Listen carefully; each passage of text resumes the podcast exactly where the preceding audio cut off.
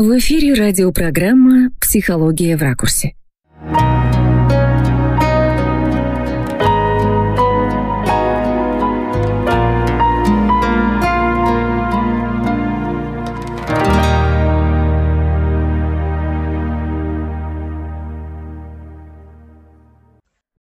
Добрый день. Сегодня у нас в гостях Уголева Екатерина Юрьевна, семейный терапевт, зав. кафедры семейного консультирования и психотерапии Института практической психологии и МАТОМ, соучредитель, сопредседатель Санкт-Петербургского сообщества специалистов, помогающих семье, руководитель программы семейного консультирования «Практик Центра».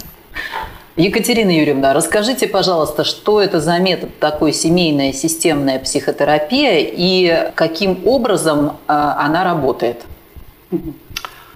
А, смотрите, семейная системная терапия – это, э, ну, даже это не метод, это такое огромное направление да, в психотерапии или, можно сказать, в консультировании, или, ну, в общем, обычному человеку более понятно там, в, в практической психологии. Да? Он родился из попыток людей, приверженцев других, там, методик, методов, направлений, работать с, ну, с проблемами. Ну, например, когда детские психологи разочаровались в том, что э, можно работать с одним ребенком, сейчас не буду упоминать, наверное, авторов, да, они пришли к тому, что они позвать ли нам маму. А позвав маму, подумали, они позвать ли нам папу, и так дошли до там, 10, 20, 30, и даже в литературе описаны случаи, когда 70 человек семья приглашалась, но это уж совсем такие, так сказать, редкие вещи. Вообще-то я считаю, что семейная терапия на данный момент это такой современный вариант развития первого вида психотерапии, психоанализа. То сейчас совершенно реально, абсолютно реально пригласить семью, как минимум из двух, трех, четырех человек. Это явление абсолютно ежедневное у нас да, в практике, до вот пока до 20 человек. Это трех-четырехпоколенная семья, и они приходят. И продуктивность, и скорость работы, конечно, совершенно другая. Mm-hmm. В среднем от 6 до 10 встреч бывает достаточно для того, чтобы не для того, чтобы решить все вопросы, это, конечно, иллюзия, для того, чтобы семья получила некий толчок, да, или, как вот образно я это формулирую, избавилась от количества мусора, достаточно для того, чтобы продолжать себя лечить самой. Вот так. Угу. так что Э, ограничений у семейной терапии не существует, да, с любым вопросом, э, ну, за исключением, может быть, того, что это не скорая помощь. Да. А вот это следующий вопрос. Да. Э, в каких ситуациях людям можно обращаться к семейному психотерапевту? Вот, забежала вперед я и уже... Нет, как раз плавно да, перешли. Да, плавно перешли к тому, в каких случаях нет ограничений у семейной терапии. Бытует мнение, в общем-то, неверное, конечно, что к семейному терапевту или, попросту говоря, к семейному психологу нужно обращаться только если у вас проблемы с мужем, детьми, женой, ну или в крайнем случае с мамой. Да? Папа обычно не фигурирует у нас. Это заблуждение. Да? Хотя, конечно, по э, вопросам отношений, там, на грани развода, на грани вот так называемого эмоционального развода, о котором, может быть, немножко да, поговорим, это важно. Когда у деток вопросы, проблемы, сложности и так далее, конечно, это большой, очень большой э, пласт вопросов, с которыми люди очень часто обращаются. Но обратиться может человек совершенно сугубо своими индивидуальными, более того, не сформулированными проблемами. Нередко звонит мужчина или женщина. Мужчины, кстати, все чаще обращаются, что, мне кажется, тоже очень важно. И говорит о том, что, вы знаете, мне сложно сказать, в чем сложность, да, но вот как-то мне очень тяжело живется, там, дискомфортно. Некоторые даже пытаются доказать, что это сугубо их индивидуальная проблема, никого не касающаяся, во что я уже никогда не поверю, потому что мы очень сильно друг от друга всегда зависим, даже если живем на большом расстоянии. Вот поэтому ограничений нет. Ну, вот Исключение, наверное, одно, поскольку семейная терапия – это не кризисная помощь, да, ну, то есть это не скорая помощь. Угу. Это действительно не тот случай, когда нужно срочно что-то предпринять, когда у человека там какое-то критическое состояние, для этого есть там кризисные службы, телефон доверия и прочее. А вот когда эта проблема существует, да, она может стать очень острой, ну, вот могу такие типовые очень обращения перечислить. Конечно, вот сложности в семье, в браке, то, что очень часто люди называют непонимание. Такое слово ширма, в которое можно очень много всего вложить. Да?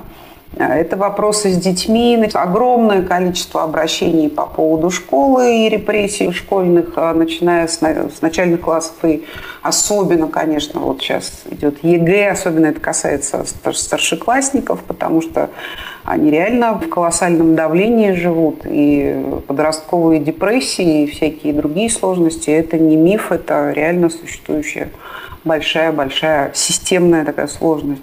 Это ну, какие-то, конечно, психосоматические вещи, проблемы со здоровьем.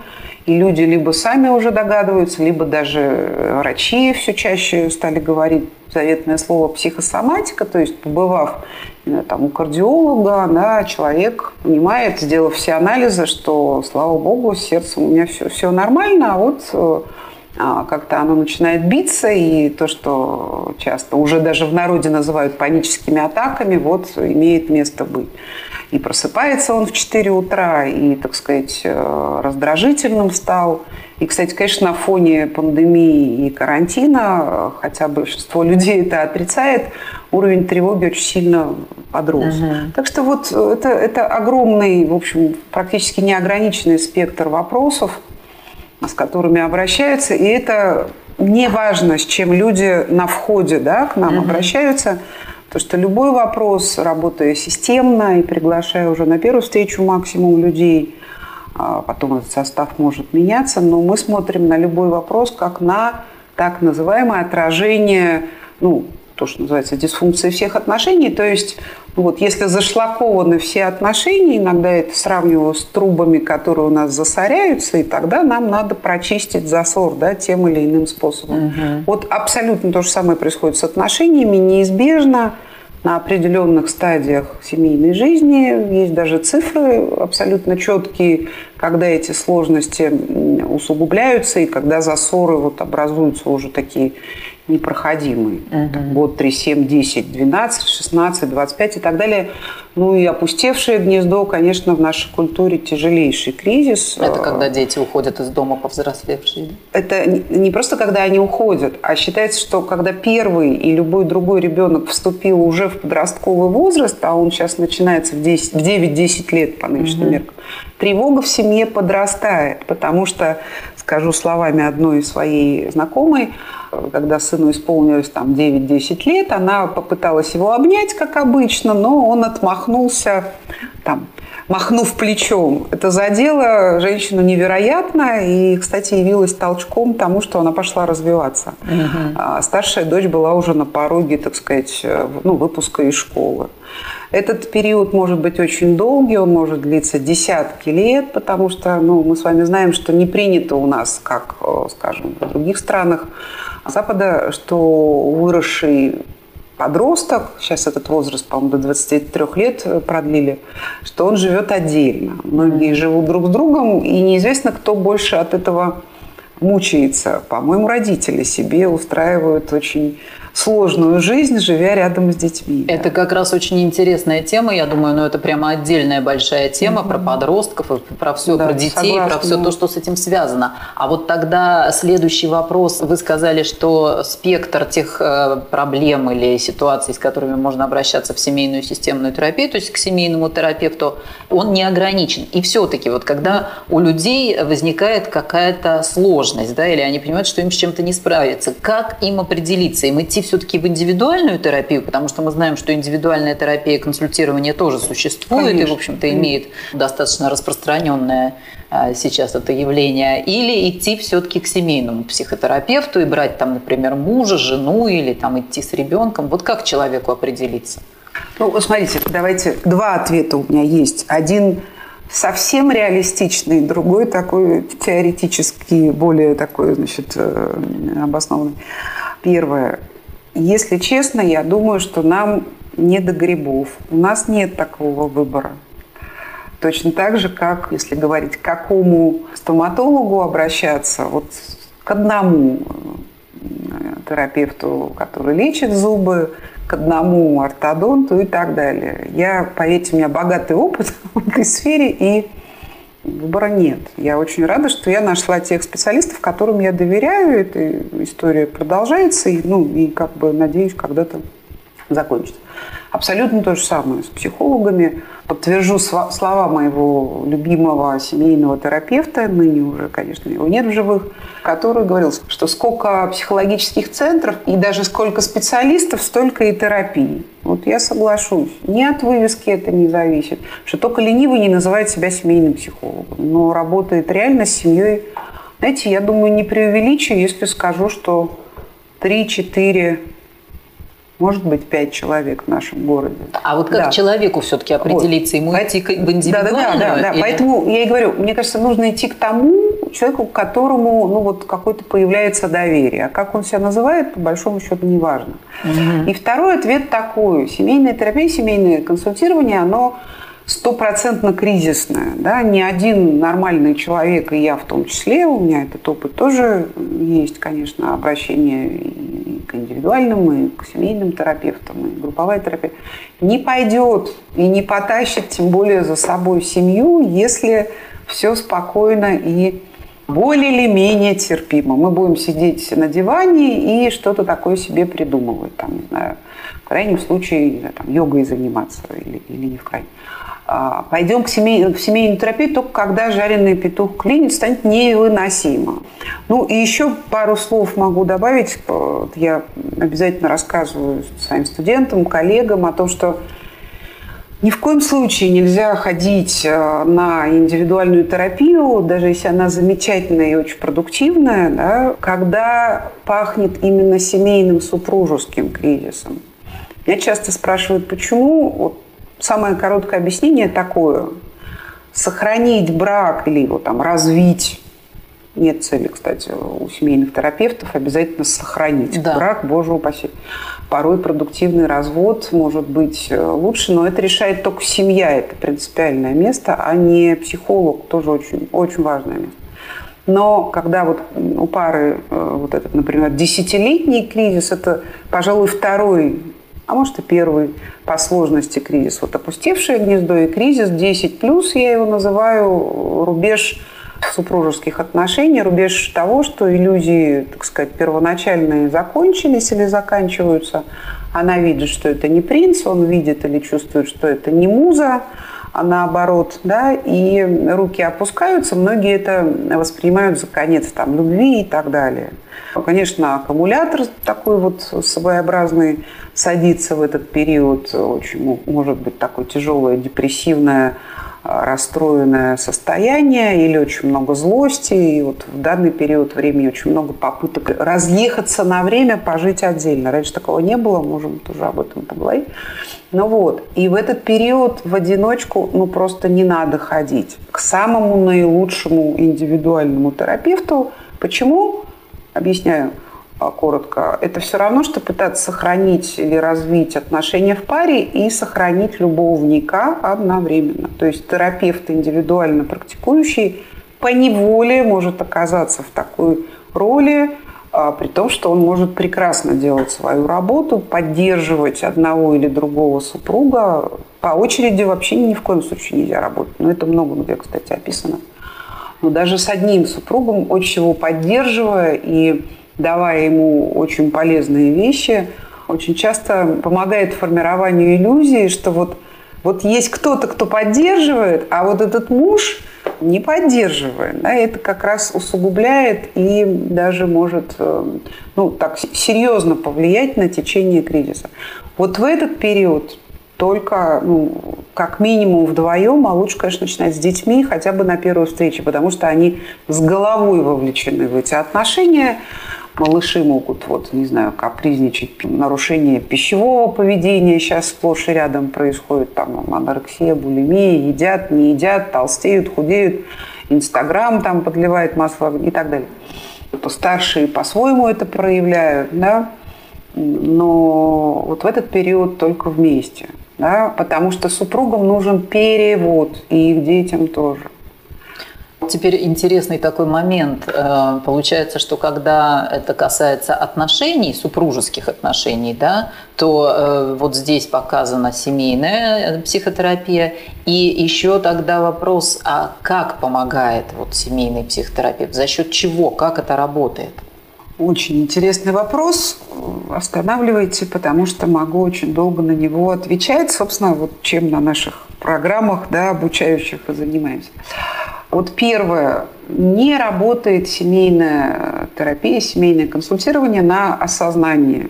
Это ну, огромное количество людей, подавляющее большинство, вот в таком заблуждении находится, что только осознав или поняв, или там, отрефлексировав проблему, мы ее можем решить. Абсолютно это не так. Не из книжек да, я беру свой ответ. Можно осознавать много чего, можно каждый миллиметр да, там, э, рефлексировать того, что происходит, и ничего с этим не сделать. Можно находиться в пассивной позиции, таких очень много примеров. А, ну вот, например, очень э, один типичнейший пример, который есть почти в каждой семье. Там наши родители или прародители говорили, ну вот я поняла, что там с твоим папой там то-то, то-то, от него надо уходить. Ну так и не ушла. Они прожили 45 лет вместе, Папа пил, мама его спасала. Ничего они не решили. Потом эти выросшие дети, кстати, например, придя на сеанс, говорят, а зачем они не развели? Почему они не развелись? Тогда бы я не мучился еще 35 лет. То есть семейная терапия, вот первое, да, не работает на осознавание, и тогда вопрос, за счет чего происходит изменение – за счет э, вычищения мусора из отношений с помощью самых разных способов, там, техник и методов терапевта или терапевтов. Мы, кстати, часто работаем вдвоем, да? Особенно если семья приходит, и мы ее зовем большим составом, там 5, 6, 10 и так далее человек, мы стараемся работать ну, вот в паре, в таком в терапии, в соконсультировании, это очень много дает. Да? А вычищая этот мусор, ну, что такое мусор? Обиды, стереотипы, э, застрявшие там э, в э, ситуации 20-летней давности какие-то взгляды, ну там травматический опыт может их там держать. А детскими глазами люди всегда практически смотрят на вопросы родителей, хотя родителям уже может быть к моменту прихода там 70 лет, а людям там 35. И, знаете, иногда достаточно одной такой встречи, чтобы произошла ну, такая корректировка вот этих взглядов друг на друга, ощущений друг от друга. И что может быть еще важнее, тоже это ну, можно назвать вот этим самым мусором, э, Терапевты очень помогают сепарироваться или дифференцироваться, страшные слова, но отделиться, отделиться друг от друга, да. И я говорю, конечно, не только об отделении там, детей от родителей в подростковом возрасте, я говорю о том, что можно жить на расстоянии 10 тысяч километров друг от друга и, и быть абсолютно созависимыми. Да. То есть на этом этапе, когда у людей уже своя семья, вот, например, там 10-15 лет брака, уже подрастают детки и так далее, у них подрастают сложности большие, поверьте, исключений не, не видела никогда. Им очень важно отделять вот эти вот, э, вот эту взгляд друг на друга через призму, по сути, своего опыта, естественно, включающего травмы, да. То есть, вот То есть когда вот... люди живут, застряв в своем да. каком-то травматическом опыте и воспринимают да. все через этот опыт, и, ну вот, между прочим, получается, что в какой-то, в каком-то смысле они осознают же этот травматический опыт, случае. нет? Нет, нет. Это совершенно, как правило, бессознательная вещь. Нет, я имею в виду на мало. терапии, когда они приходят на терапию, чтобы понять, что это не через это Скажу вот словами Виктора. Он говорит, что осознание или инсайт – это может быть побочный продукт терапии, но изменение происходит не за счет этого. Сейчас вот uh-huh. вернусь к этому. Вы важные вещи сказали, но они не просто статично люди застряли в своем травматичном психическом опыте, или есть такой термин э, Александра Иосифовича Полей, зона внутреннего одиночества, да, ЗВО так называемая. Вот в этой зоне внутреннего одиночества, где нас когда-то кто-то не, ну, из значимых фигур родительских да, не понял, не принял и оставил вот на этом морозе да, без ключей и так далее. Мы в моменты кризисов супружеских, очень, кстати, важно для нашего развития, мы как бы возвращаемся, или есть такое слово, регрессируем этому детскому взгляду. Например, первые там год, три, семь вообще все были на подъеме, верили друг в друга, в себя, у них была заряжена батарейка, все отлично, и люди могли сделать очень много на этой энергии, да, поддерживая друг друга с помощью вот этого контракта о взаимном усыновлении и удочерении. То есть ты мне борщ, я тебе нежность, ты мне поддержку, я тебе там денежку. Ты... Вот это неосознанный ченч, он, это нормальная история, он существует первые плюс-минус 10 лет. Вот. Потом эта история заканчивается обязательно. Если раньше нашим прародителям, родителям мешали войны, голод и прочие очень тяжелые истории, и они не могли себе позволить расставаться, потому что было не до этого, то теперь люди озабочены качеством жизни, и не только качеством еды, да, и так сказать, спортивных э, там, тренировок, а качеством отношений, качеством даже отношения к себе. Хотя это наш миф, главный культурный, в общем-то, это не поддерживает. У нас принято страдать, мучиться, и все ради других. Так вот, когда вот эти обиды, вот эти призмы, вот эти непроговоренности, вот это неразвлечение накапливается, то становится невыносимо людям дышать, и появляется симптом. Ну, неважно, что это астма, теряет работу, теряет работы, ну, то да, там э, огромное количество симптомов, ругаются каждый день, да, и без этого не могут, при том, что раньше такого не было, допустим, проблемы с близостью, ну и так далее. Через этот мусор заниматься, так сказать, отношениями и любовью в широком смысле слова невозможно. Да?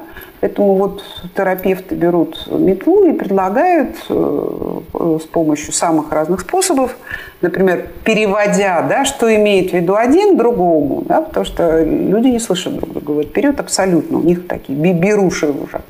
И смотрите, когда вот этот мусор, мне кажется, лучше образно да, говорить, mm-hmm. когда этот мусор как бы в определенном количестве вычищается, когда через эти каналы отношений начинает проходить э, там, эмоциональная, там, физическая, какая угодно энергия, да, вот этот обмен начинает происходить, мы, в принципе, людям становимся ненужными. Кстати, именно за счет этого семейная терапия является краткосрочным подходом, несмотря на то, что внутри семейной терапии уже очень много разветвлений, да, но все они краткосрочные. А краткосрочные это сколько, как правило, встреч? Краткосрочность это от 6, ну это, это не семейные терапевты угу. определяют, от 6 до 20 встреч. В угу. моей практике средний курс 6-10 сеансов. Хотя, конечно, бывает и 2, бывает и 40. И То есть далее. с расширенной семьей это муж, не, не, не, жена, нет. дети? Нет, расширенная может быть на первой встрече, может ее даже не быть. Расширенная, семья это, это там бабушки, 3, 4, дедушки, да, тети, да, дяди, братья, да. сестры. И даже друзья.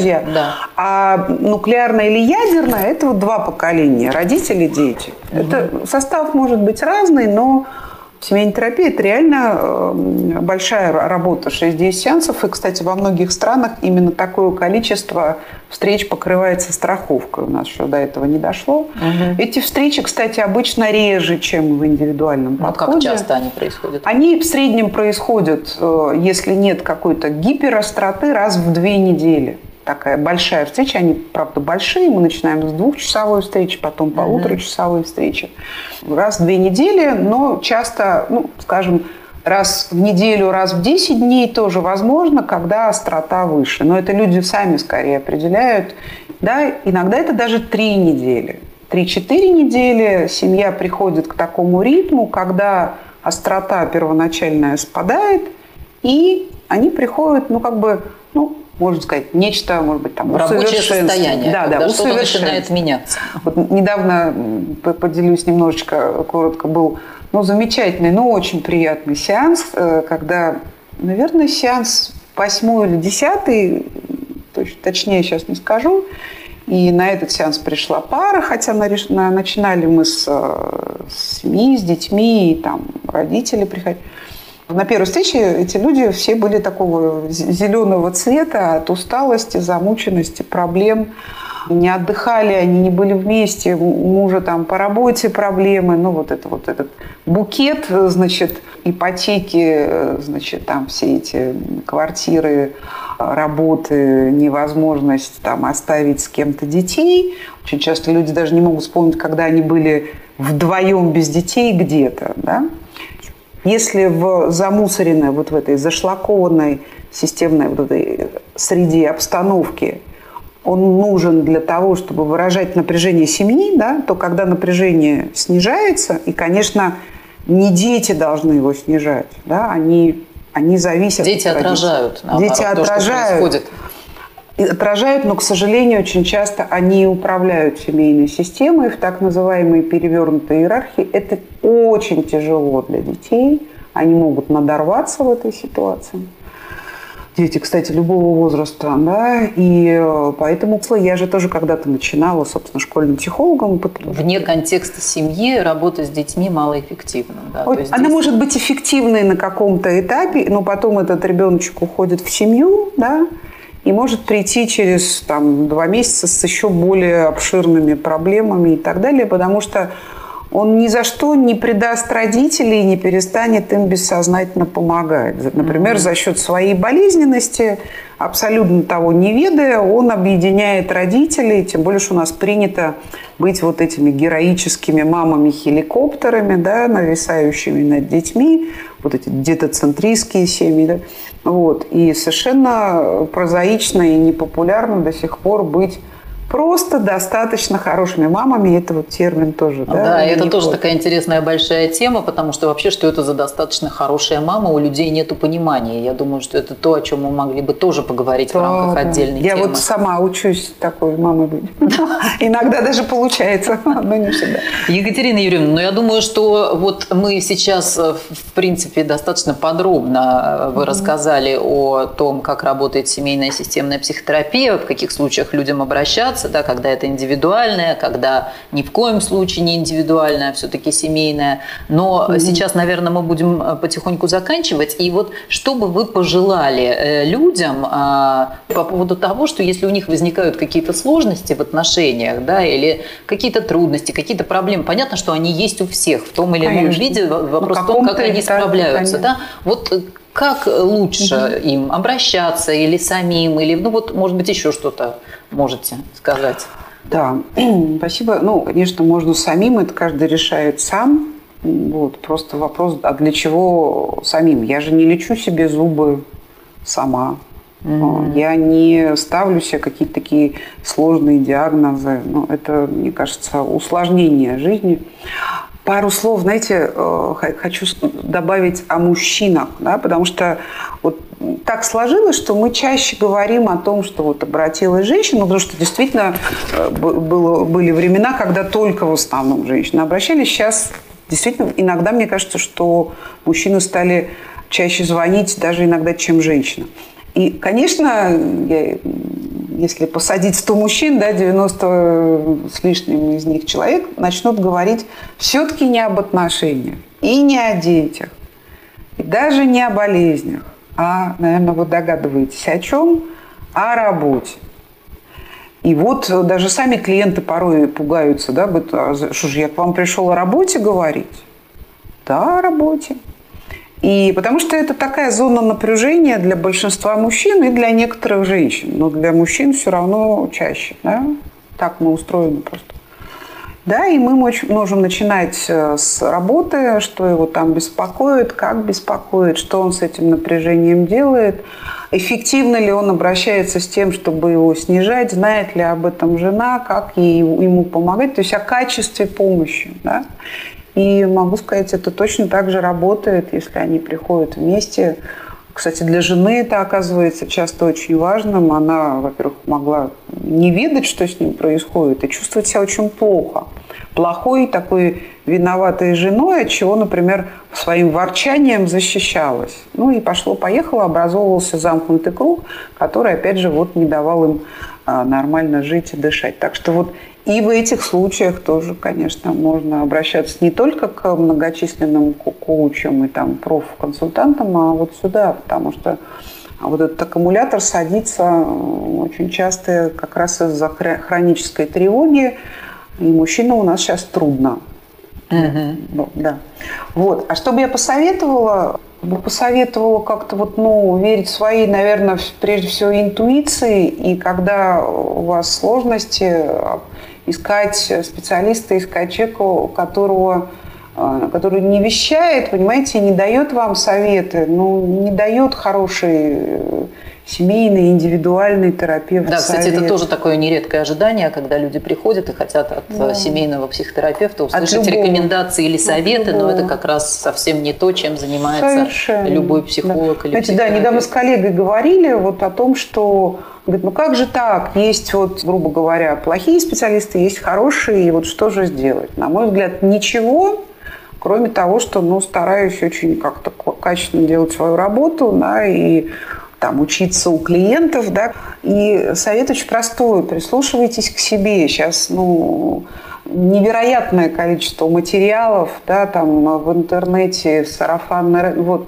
Никогда не, ну, не, не покупайтесь на какие-то внешние атрибуты, так сказать, чего-то там, сколько стоит сеанс, да, сколько званий у человека и так далее. Это совершенно ни о чем не говорит. Мне кажется, что через сарафанное радио все-таки ну, более надежный способ. Я сама им пользуюсь. Хотя иногда бывает, и вот человек звонит и говорит, я прочитал вашу статью, это все про меня. Да? Но если у него отозвалось, ну, я, кстати, очень этому рада и благодарна. Вот, это, вот, вот так, мне кажется, стоит искать не только семейного терапевта, а любого. Любого специалиста. Любого специалиста, да. Угу. Уж ну, в нашей сфере так точно. Да? И не ждать, когда треснем от проблем, потому что треснуть мы можем, реально можем. Но треснуть. последствия потом уже какие-то необратимые, да. неконтролируемые. Да, да. да. Вот. А, и вообще зачем? Героический миф у нас тоже, конечно, очень популярен. Mm. Но, в общем, если честно, сейчас уже ну, начинает быть, особенно вот у там, миллениалов и чинтениалов, да, все-таки таким они, кстати, часто обращаются, и не только ко мне, вот в поликлинике ходят, мне коллега рассказывал и так далее, и к психиатрам, и к психотерапевтам. Ну, не доводить до этого, а и не думать, что только больные люди обращаются за помощью, я, кстати, как То раз есть как раз психиатр. более, более здоровые люди обращаются за помощью, потому что, чтобы понять, что у тебя есть mm-hmm. какая-то проблема, а не отрицать ее, это э, ну, осознать, что есть проблема, и пойти обратиться за помощью, это уже большой шаг вперед. Это признак зрелости. Еще раз говорю, вот, э, дорогие друзья, э, не существует ни одной семьи без кризисов на нормативных вот этих обычных этапах семейной жизни, о которых я немножко уже сказала, всегда напряжение э, по абсолютно объективным и субъективным причинам повышается,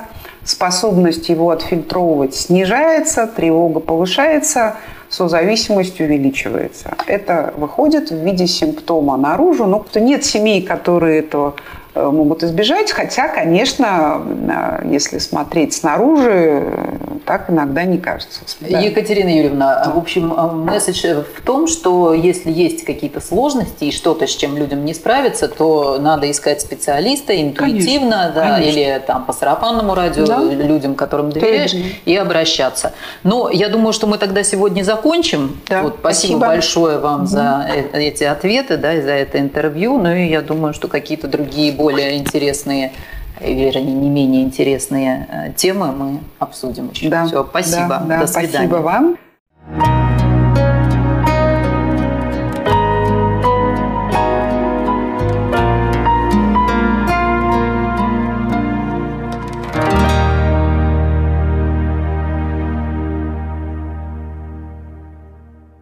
Радиопрограмма «Психология в ракурсе».